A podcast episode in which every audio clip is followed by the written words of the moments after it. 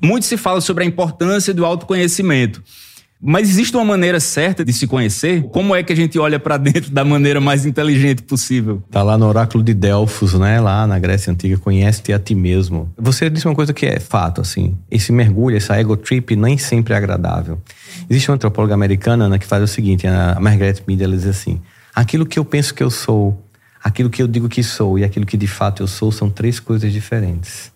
Eu até acrescentaria, e aquilo que eu posto no Instagram, ainda mais com filtros e tudo mais, né? Então, o que a gente está tratando aí é de autoconhecimento, é busca de coerência.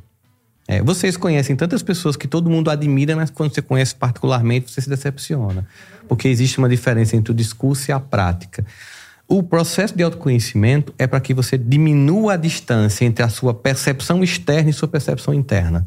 Então, esse conhecimento interno, que da inteligência emocional, dentro desse grande guarda-chuva que Daniel Goleman descreve, seria a inteligência interpessoal, que é intrapessoal, que é como eu me conheço, implica uma coragem para fazer uma viagem que, primeiro, é dolorosa, segundo, não é estimulada, porque a sociedade faz o tempo inteiro um esforço para que você jamais se conheça.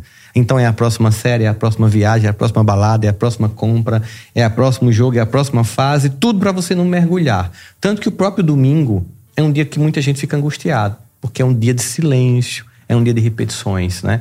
E as pessoas se angustiam. Você pega a euforia vazia da sexta-feira, final da tarde, por seis da tarde, domingo. Percebe a diferença? Aqui é, uh, todo mundo espera alguma coisa de um sábado à noite. Não acontece todo dia.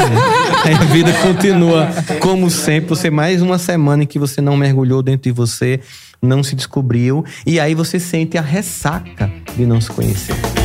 E aí, gostou do nosso bate-papo de hoje? Então clica para seguir aqui no Spotify e também deixa uma avaliação. Amanhã a gente volta com mais uma dose de cafeína para vocês. Até lá.